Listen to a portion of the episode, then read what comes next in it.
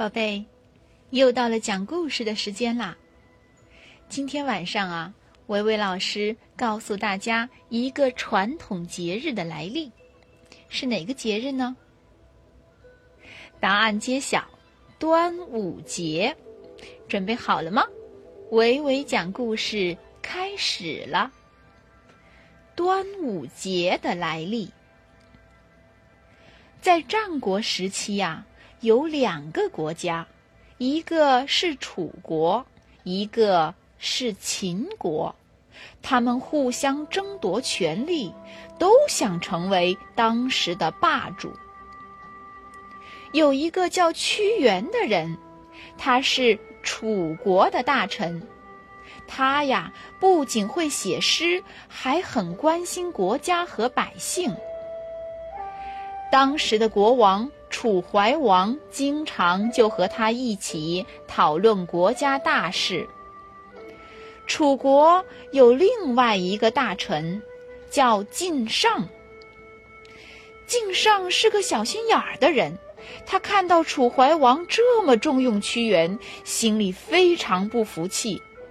其他的大臣呢，也非常担心屈原的官位上升后，自己的官位会保不住。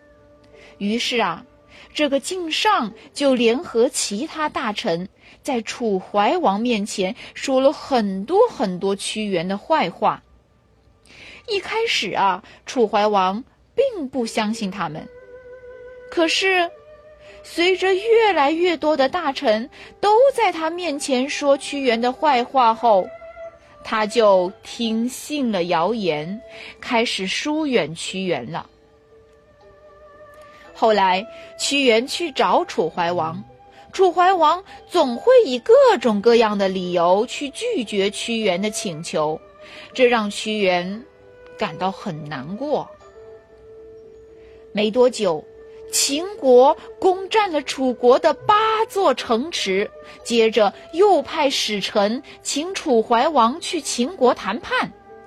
其实啊，秦王是想在谈判的时候将楚怀王抓起来，这个目的被屈原给看穿了。屈原急忙进宫，把秦王的阴谋告诉了楚怀王。可楚怀王却一点儿都不着急，反而大笑着说。我看你是想太多了，秦王怎么敢伤害我呢？哈哈哈哈！说完，楚怀王就让侍卫赶走了屈原。屈原并没有放弃，他连续几天都站在楚怀王的书房门口。楚怀王不让他进去，他就在门口大喊，希望楚怀王能放弃这个谈判计划。可是，楚怀王不仅听不进去，还将屈原赶出了都城。后来，楚怀王按照约定来到秦国谈判，一到秦国就被抓了起来。这时，楚怀王才相信了屈原的话，他后悔不已呀，但一切都已经太迟了。楚怀王在被抓三年后，死在了秦国。楚怀王死后，楚顷襄王做了皇帝。秦王又派兵来攻打楚国，秦兵很快就占领了楚国的都城。楚怀王去世和都城被占的消息传到了屈原耳中，爱国的屈原。伤心极了。就在农历五月初五的这一天，屈原来到了汨罗江边，他大哭了一场后，就跳进了汨罗江里。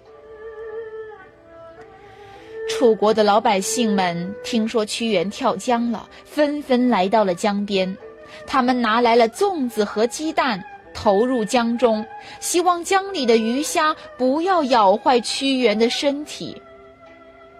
从此，每年农历的五月初五这天，楚国人民都会到江上划龙舟、投粽子，以此来纪念屈原。端午节的风俗啊，就这样流传了下来。故事讲完了，宝贝，微微老师要问你一个问题，那就是屈原是哪国人呢？你知道答案吗？好的，再见。